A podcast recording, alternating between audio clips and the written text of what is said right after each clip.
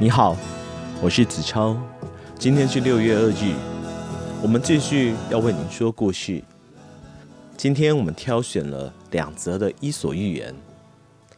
第一个故事是下金蛋的鹅。有一对夫妇非常的幸运，他们有一只每天下一枚金蛋的母鹅。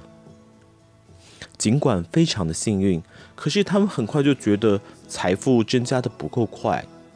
不仅如此，他们还以为这只鹅的内脏肯定也是金的。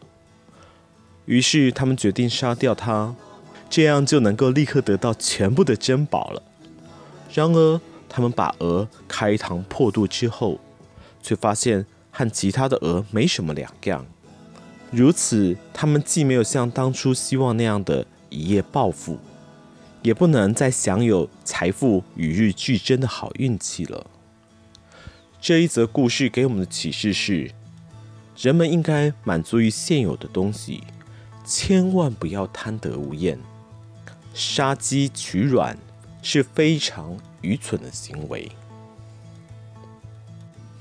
第二篇故事是关于恶狗的故事。从前有一条狗，经常无缘故的抓人、咬人。去他主人家做客的客人，每个人都很讨厌它。主人在它的脖子上系了一个铃铛，以此提醒人们提防它的出现。这条狗对脖子上的铃铛非常的骄傲，它大摇大摆的带着它走来走去。